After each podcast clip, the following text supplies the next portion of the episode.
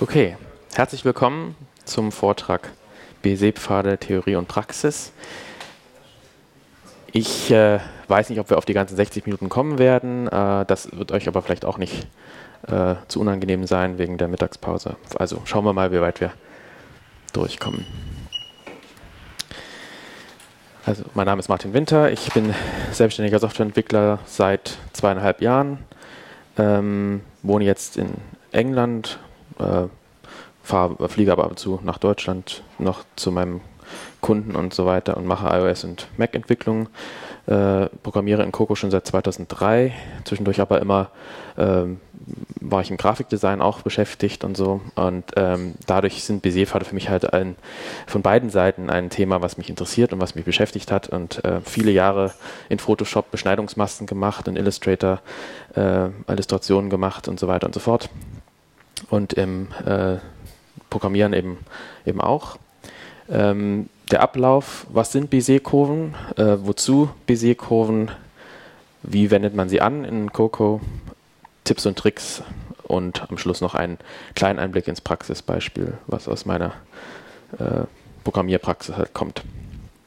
Zwischendurch ein paar Demos und Codebeispiele und am Ende natürlich dann auch Platz für Fragen. Was sind Bézier-Kurven eigentlich. Übrigens, ich habe es immer falsch ausgesprochen. Ich habe immer gedacht Bézier, also äh, Akzent auf der zweiten Silbe, aber es ist eigentlich Bézier. Aber na gut. Ähm, habe ich. das ist so mit Französisch. Ähm, zum ersten würde man sagen, also Bézier-Kurven sind das, was man als Vektorgrafik bezeichnet, was man so landläufig kennt. Äh, rechts sieht man jetzt mal einen Buchstaben aus der Myriad. Ähm, wie er praktisch abgespeichert ist äh, in seinen einzelnen Kontrollpunkten. Und unten links an der ähm, sagen wir, Schlaufe an dem A sieht man dann einen ausgewählten Kontrollpunkt mit, oder sagen wir Stützpunkt mit seinen zwei Kontrollpunkten und dann auch die anliegenden. Und so kann man erkennen, dass halt so ein Buchstabe schon aus ziemlich vielen Punkten besteht, äh, andererseits, man erkennt auch, dass man hier nicht alles speichern muss, was man als Bitmap speichern müsste, sondern es reichen halt ein paar Punkte aus, die dann mathematisch klar definiert sind und so auch skalierbar sind, ohne Auflösungsverlust. Äh, Bézier-Kurven mathematisch betrachtet sind parametrische Kurven. Das heißt, es gibt einen Parameter t, den man von 0 bis 1 ähm, durchlaufen lässt und dann damit die Kurve zeichnet, in einer bestimmten Formel natürlich. Es gibt ähm, Kontrollpunkte von P0 bis Pn, ähm, die bilden eine sogenannte konvexe Hülle. Das ist also sozusagen wie ein Polygon, äh, in dem sich dann die Kurve befindet. Also die Kurve wird nie außerhalb dieser konvexen Hülle äh, sein. Das ist hilfreich, wenn man zum Beispiel eben diese Sachen zieht äh, mit der Maus oder wenn man eben sich überlegt, wo soll meine Kurve langgehen. Aus dem N ergibt sich dann der Grad es gibt halt das, was man landläufig als Bézier-Kurven bezeichnet, sind kubische Kurven, das heißt Grad 3. Entsprechend dann von P0 bis P3 gibt es also vier Kontrollpunkte. Ähm, und das wird alles jetzt auch deutlich werden in der rekursiven Konstruktion nach dem Herrn de Castelliot, auch ein Franzose. Vorher muss ich noch mal kurz erklären, was sind denn überhaupt Kurven, Splines und Pfade? Denn man sagt manchmal Bézier-Kurven, manchmal Bézier-Pfade. In unserer API ist es ja auch Bézier-Path. Das ist ein bisschen äh, ja, verschwommen vielleicht bei den meisten. Äh, hier eine kleine Illustration dazu. Eine Kurve ist erstmal nur so ein kleines Segment. Dort unten, das ist jetzt gerade schwarz geworden. Ich mache es nochmal. Das ist jetzt eine Bézier-Kurve. Die ist mit den vier Stützpunkten oder Kontrollpunkten und die kann man für sich jetzt gesehen äh, mathematisch beschreiben. Wenn man jetzt weitergehen will und wirklich was machen will in der echten Welt, also das wenigste besteht ja nur aus so einem Kreisbogen, äh, braucht man einen sogenannten Spline oder einen Pfad, der entsprechend aus verschiedenen Kurven besteht. Dann gibt es auch die Möglichkeit, Subpfade anzulegen. Wie man hier sieht, das ähm, A der, hat ja da nur eine Outline, aber wir wollen auch ein Loch reinmachen. Und das ist ein nicht verbundener Subpfad. Der hat ja keine direkte Verbindung zum, zur Außenkante, aber trotzdem gehört er zu dem gesamten Pfad. Äh, wenn ich das jetzt füllen will, habe ich ein Problem. Das Loch ist nämlich dann ja, überdeckt durch die Füllung von der Außenlinie. Und da gibt es jetzt zwei verschiedene Sachen, von denen ihr vielleicht auch schon mal gehört habt. Äh, diese Winding Rules. Äh, ich habe das hier mal erklärt und ich muss sagen, ich habe es auch zum ersten Mal richtig gut verstanden, nachdem ich diese ähm, Illustrationen angefertigt habe. Und zwar gibt es einmal die Non-Zero Winding Rule. Äh, man muss erstmal verstehen, ich habe da diese zwei roten Pfeile auf den Linien gezeichnet. Ähm, ein Pfad kann ja eine Richtung haben. Macht man ihn von links nach rechts oder von rechts nach links oder um Uhrzeigersinn oder gegen Uhrzeigersinn. Und das ist tatsächlich auch in, zum Beispiel in Adobe Illustrator so, dass man eben diese Fahrtrichtung auch wechseln kann. Und das hat eben Auswirkungen, welche Winding Rule man anwendet, äh, ob da ein Loch ist oder keins. Und hier in diesem Fall sind die halt gegeneinander versetzt und man kann die Non-Zero Winding Rule anwenden. Ähm, eine, ein Pfad, der gegen die Uhrzeigerrichtung ist, der bekommt einen Wert von minus 1 und einen, der mit der Uhrzeigerrichtung geht, ist plus 1. Ich fange bei 0 an, ziehe jetzt sozusagen einen Strahl durch meinen Pfad. Jedes Mal, wenn ich einen Pfad bedecke, äh, äh, nicht bedecke, sondern überstreiche, dann äh, sozusagen addiere ich oder subtrahiere ich diese 1. Und hier sieht man halt, wenn ich in der Mitte anfange, bei dem Loch, ähm, das nennt sich Punze eigentlich in der Fachsprache bei einem Buchstaben, ähm, wird es minus 1, bin dann im Körper des A, werde also gefüllt, weil ich ja nicht 0 habe. Das ist wegen Non-Zero. Und komme ich wieder raus, äh, ist die Summe wieder 0. Und das heißt, ich bin draußen, ich werde das nicht füllen. Also überall, wo Non-Zero, also wo nicht 0 ist bei dieser Summe, wird gefüllt. Das geht dann eben nicht, wenn die Pfade meinetwegen in der gleichen Richtung sind. Dafür gibt es die Even-Odd-Winding Rule. Jetzt hat sich die Richtung de, des Innenpfades umgedreht, verlaufen beide im Uhrzeigersinn. Jetzt fange ich an, mir die Zahlen anzugucken, also ich zähle nur die Anzahlen der Überstreichungen von Pfaden. Und ähm, wenn das gerade ist, diese Summe, dann äh, wird eben nicht gefüllt. Wenn sie ungerade ist, wird gefüllt. Und sieht man auch wieder, ich fange bei 0 an, komme auf eine 1, das ist eine ungerade Zahl, fülle das a, komme auf eine 2, ist eine gerade Zahl, wird nicht mehr gefüllt. So, dann haben wir ein schönes a. So, jetzt nochmal zur Konstruktion überhaupt von so einer Bézier-Kurve. Das ist der sogenannte De Castelgeau-Algorithmus. Ich habe auch nochmal eine Live-Demo gleich danach, das ist aber jetzt erstmal in Phasen, damit man es verstehen kann. Das sind also jetzt die vier Kontrollpunkte, Punkt 0, 1, 2 und 3. Ähm, in, sagen wir mal, Illustrator würde das jetzt der Punkt sein, den man setzt und das der Punkt, den man setzt und dazwischen dann die entsprechenden Kontrollpunkte, die, dann mit einer Linie hier jeweils verbunden sind, ja. Das kann man sich so vorstellen. Und dieses Polygon ist diese konvexe Hülle, die ich beschrieben habe. Und die Kurve wird also nie außerhalb dieser Hülle sein, sondern immer irgendwo dazwischen. So, jetzt ziehe ich erstmal von den, zwischen den Punkten 0, 1, 2 und 3 die Linien. Dann, ähm, und jetzt kommt T äh, mit ins Spiel. Bei, das geht natürlich von 0 bis 1. Ich habe jetzt erstmal hier 0,5 genommen. Das ist das einfachste. Also in der Mitte wird jetzt jeweils ein Punkt gesetzt. Dann kommt das gleiche, wird jetzt rekursiv gemacht. Jetzt gehe ich von einem, einer Kurve des Grades 3 runter auf eine Kurve des Grades 2, also eine quadratische Kurve und ziehe die dort rein. Das kann man sich vorstellen, es ist wie äh, zwei Punkte mit einem verbundenen Stützpunkt und das gleiche rekursiv wieder. Jetzt wird da bei t 0,5 ein Punkt gesetzt in die verbleibenden Linien und mache eine äh, Kurve vom Grad 1, also eine einfache Linie. Und das mache ich nochmal rekursiv und bin jetzt beim Grad 0 beim Punkt angelangt. Und jetzt geht es nicht mehr weiter mit der Rekursion. Und jetzt kann ich einen Punkt dort zeichnen. Und wenn ich das für alle t mache, kommt diese Kurve raus. Das ist wirklich sehr einfach, auch mathematisch äh, sehr einfach zu beschreiben, kann man gut programmieren und funktioniert halt sehr schnell. Am Schluss kommt diese schöne Kurve raus.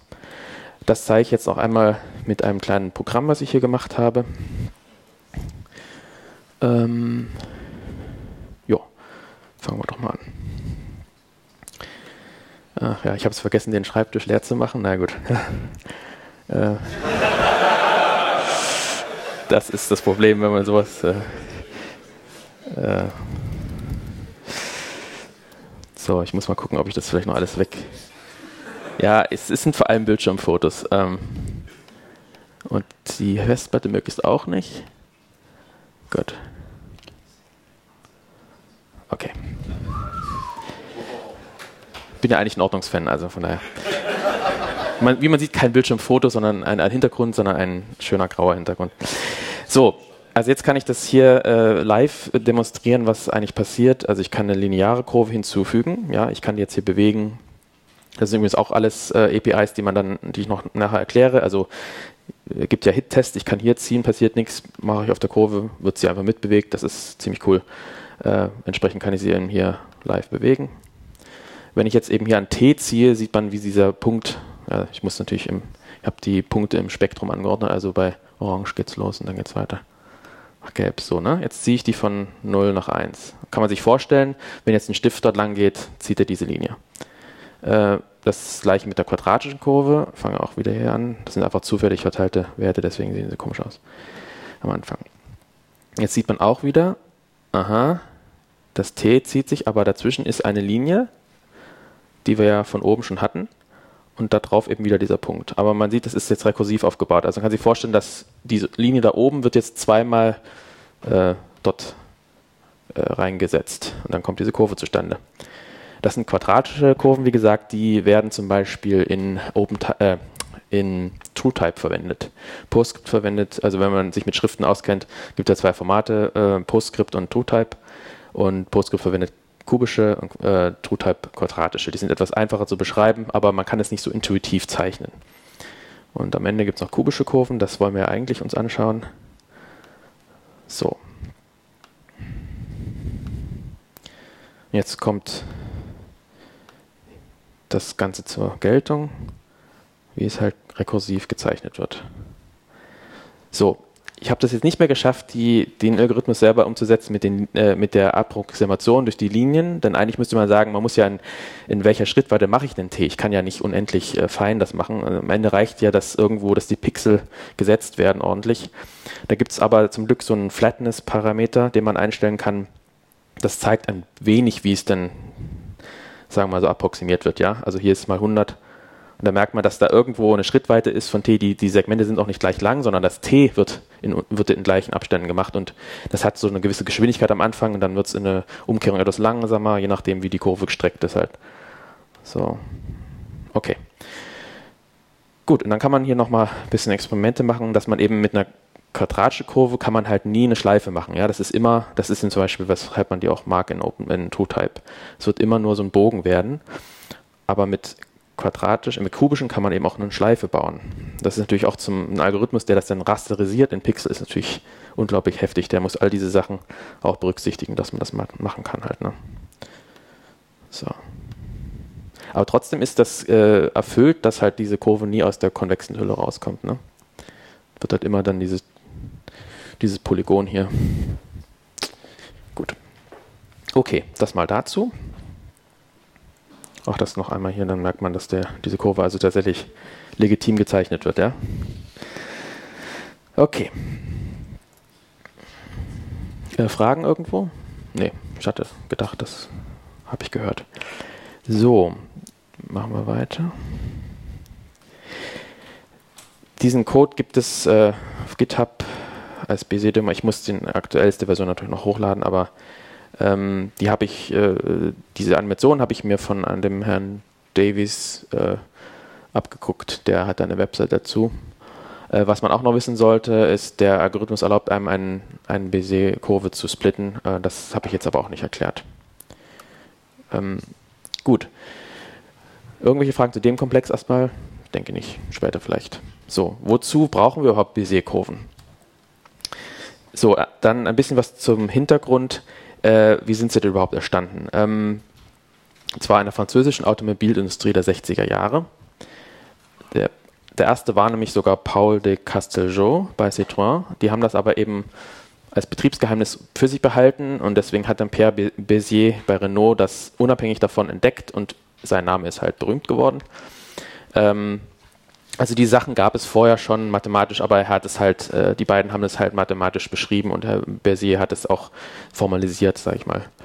Ähm, und sie wollten halt damals, die, damals eben die Autos äh, ja, designen und ähm, diese ganzen runden Formen, die halt in den 60er Jahren dann aufkamen, äh, effizient auch beschreiben. Wozu nützen sie heute? Also sie sind erstmal auflösungsunabhängig, eben zum Beispiel für Schrift. Alles, was man hier auf dem Bildschirm sieht, all diese äh, Buchstaben sind alle durch, äh, durch Bézier-Kurven äh, abgebildet. Alles, was auf euren äh, Schildern steht und so, alles ist mit Bézier-Kurven gemacht. Ähm, was für uns natürlich heute auch interessant ist, ist skalierbare Icons. Man kann halt auch, also alles, was in PDF zu machen ist, außer natürlich Bildern, das sind Pixeldaten, aber alles andere ist auch alles mit Bezier-Kurven gemacht. Deswegen ähm, skalierbare Icons für Retina-Auflösung oder jetzt sogar 3x äh, ist dadurch halt auch möglich.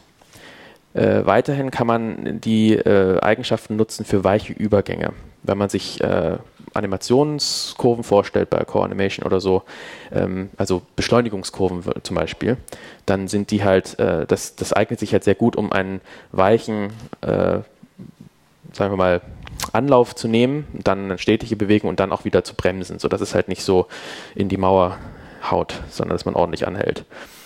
Ähm, anderes Beispiel, was ihr vielleicht kennt aus der täglichen Arbeit, sind die Pfeile des Static Analyzers, wenn man halt in Xcode äh, Analyze klickt, der einem dann zeigt, von diesem Punkt zu dem Punkt haben sie das, äh, wird das gemacht und dann nehme ich das an und so weiter. Das sind auch alles Bezier-Kurven natürlich, weil die halt schön von einem Punkt zum nächsten ähm, einen Übergang geben.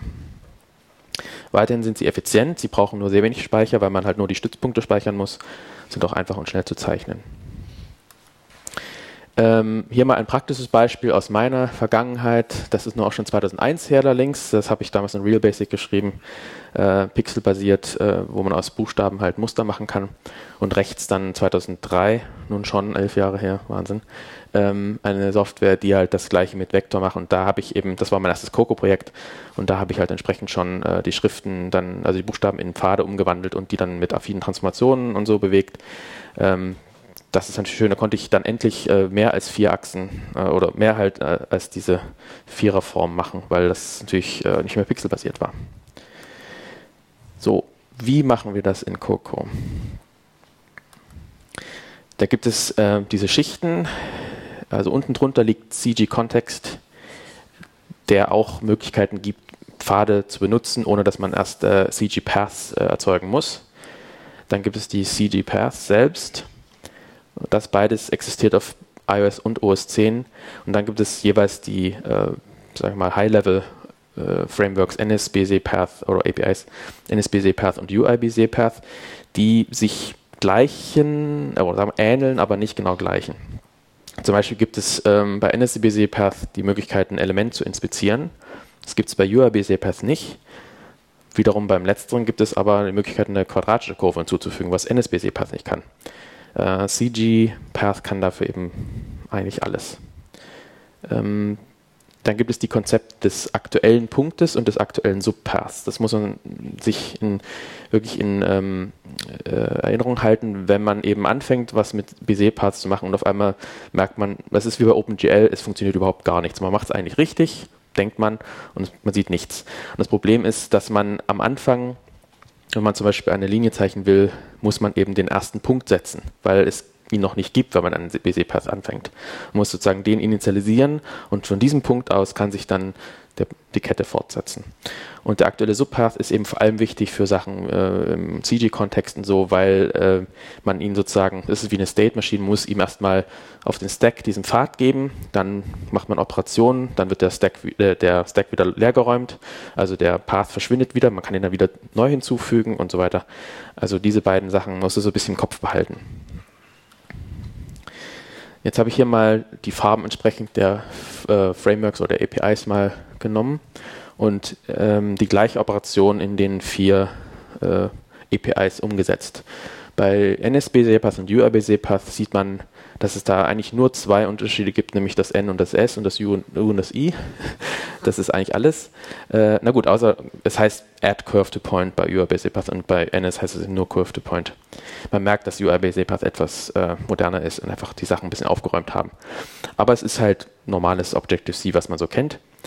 Unsere CG Path und CG Context APIs sind halt reine C APIs. Ähm, ich weiß nicht, wie viele von euch da schon mitgearbeitet haben. Also da muss man auch manuelles Memory Management machen und es versucht halt so ein bisschen eine objektorientierte API auf eine C-API aufzusetzen, sodass man, ähm, man ruft halt immer Funktionen auf, ähm, denen man dann alle Parameter übergeben muss, aber es sieht halt halb so aus, ja. Ähm, genau, also hier muss man dann eben einen Mutable Path äh, erstellen, äh, Move to Point wird dann eben CG Path Move to Point und man übergibt ihm dann den, Part, den Pfad, den man auch meint. ähm, und so weiter und so fort. Äh, das ist übrigens interessant, das ist überall so, Clothes Subpath. So äh, schließt man einen Pfad, dass er dann auch als Füllung benutzt werden kann. Äh, man kann sich vorstellen, wenn man jetzt so zwei Punkte setzt oder sagen wir drei, dann hat man ein Dreieck, aber das, die Linien sind nur von dem ersten zum zweiten und zum dritten und aber nicht wieder vom dritten zum ersten. Und das kann man dadurch halt erreichen, dass der Pfad dann auch korrekt geschlossen wird. Und hier, das ist eben dann auch wichtig, das Memory Management. Und rechts sieht man eben, wie man ohne einen CG-Path äh, trotzdem mit Bezier-Pfaden in einem Core Graphics-Kontext arbeiten kann. Pfade an sich haben keine Attribute, die sie beschreiben, äh, wie sie halt aussehen. Sie haben, sind eigentlich nur eine Information über Geometrie, wie man einen Stift, sagen wir, bewegt. Ja? Man kann sich das vorstellen, gehe von diesem Punkt zu diesem Punkt und so. Welchen Stift man dann in der Hand hat, das ist eine ganz andere Sache. Ähm, das kann dann die Linienstärke sein, die Linienfarbe, die Füllfarbe, kann auch Muster sein. Man kann verschiedene Linienenden haben, äh, Ecken, wenn sich Linien halt, äh, wenn eine Ecke gebildet wird, soll die rund sein, soll die eckig sein, soll die abgeschrägt äh, sein. Man kann Strichelungen anlegen in allen möglichen Formen und Kombinationen. Äh,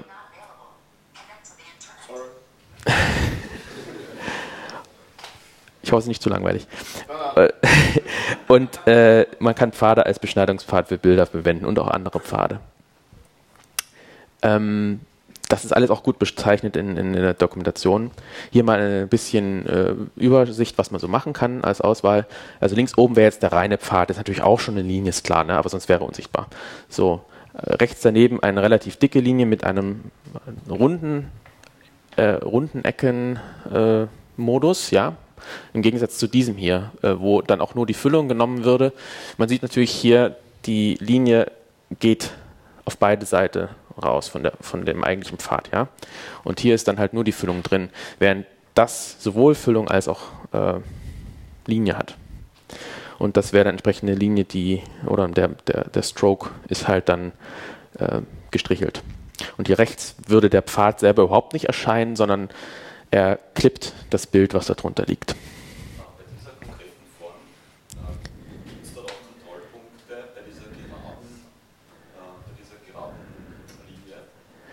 Achso, wie die Kontrollpunkte hier aussehen würden, ja? Achso, das wäre jetzt eine Frage. Also die Frage war, ähm, das ist jetzt ein, ein, äh, eine Form, die eine Gerade und auch Kurven drin hat. Und die Frage war jetzt genau, wo die Kontrollpunkte hier wären bei, der, bei dem geraden Segment. Also die Kontrollpunkte würden dann äh, auf dem Punkt selber liegen, also der eine Kontrollpunkt. Also der eine würde hier hingehen, ja, ungefähr, sag ich mal, hier. Und der andere würde hier praktisch drin sitzen. Das kennt, wenn man das mit Illustrator schon mal gemacht hat, merkt man das. Das ist, äh, ja, den gibt es erstmal gar nicht. Beziehungsweise wenn man den rauszieht, muss man den anderen wieder verstecken. Ähm, damit eben hier keine Biegung ansteht, ja.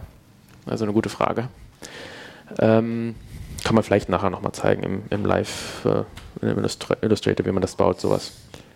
Okay. Bitte, bitte erst warten aufs Mikro. Ähm, die Linie füllt die sich in beide Richtungen oder kann ich einstellen, dass sie sich nur nach innen oder nur nach außen füllt? Oder ist es einfach immer so, dass es in beide Richtungen geht? Sehr gute Frage. Es geht nur, in, nur nach beiden Richtungen.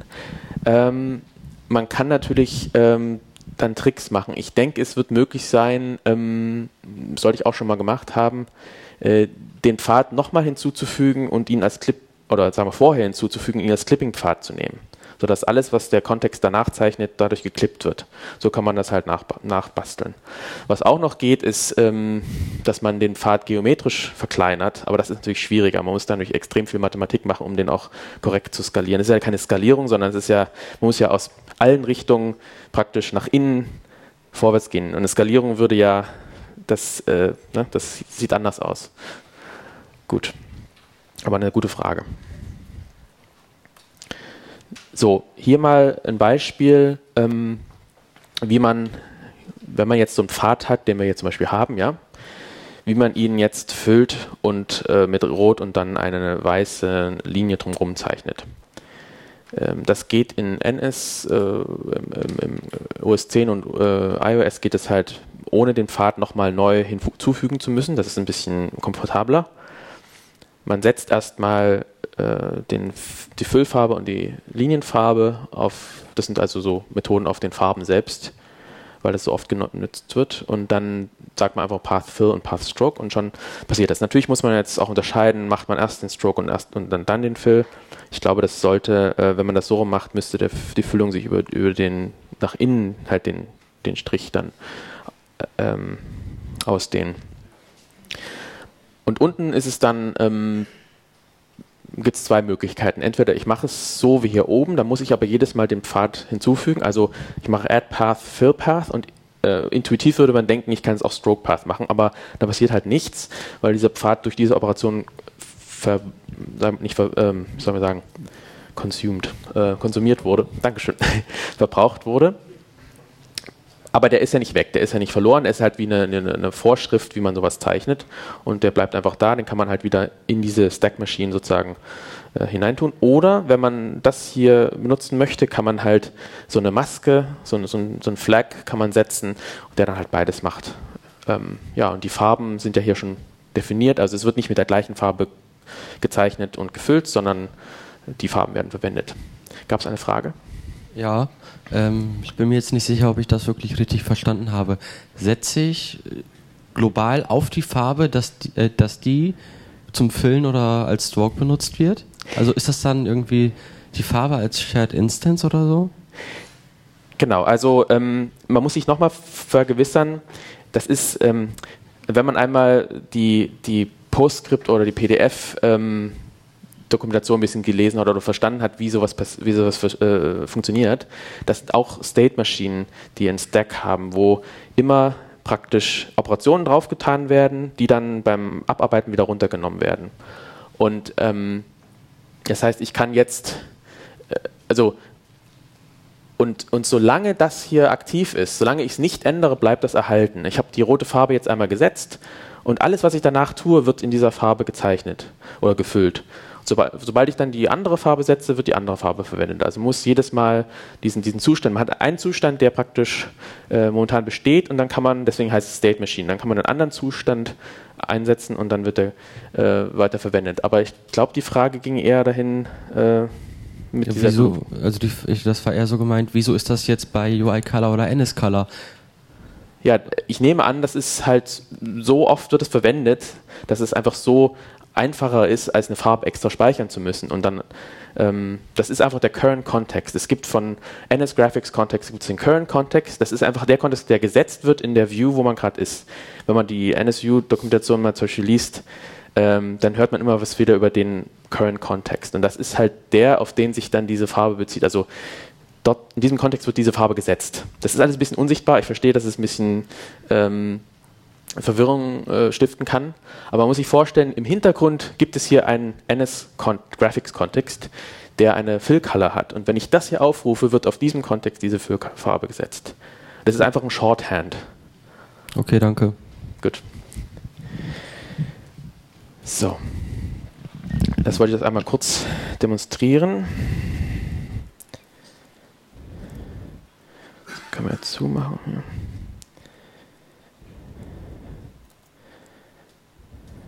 Ja, das habe ich vorhin noch in zehn Minuten zusammengebastelt. Das ist hier ähm, mal demonstriert, wie man aus äh, Schrift halt einen Pfad macht und wie man dann ein Bild damit klippt. Also im Hintergrund ist jetzt ein Bild, das ist ganz schrecklich verzerrt natürlich, tut mir leid. Aber dieser, ähm, dieser Pfad wird halt hier als, als Clip-Pfad gesetzt.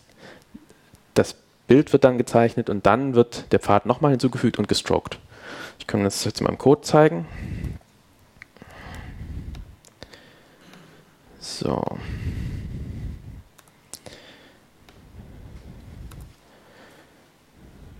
So. Ähm, hier sieht man diesen Kontext, ja? Der ist, der ist hier da, der NS Graphics Kontext Current Context. Wenn ich jetzt Core Graphics benutze, muss ich mir aus dem jetzt den Graphics Port holen. Das ist dann mein CG-Kontext. Das ist aber eben dann im Prinzip der gleiche, nur halt ein anderer Typ. Ähm, so, dann hier ein bisschen Zeug. Ähm, das ist ein bisschen kompliziert, weil es auch äh,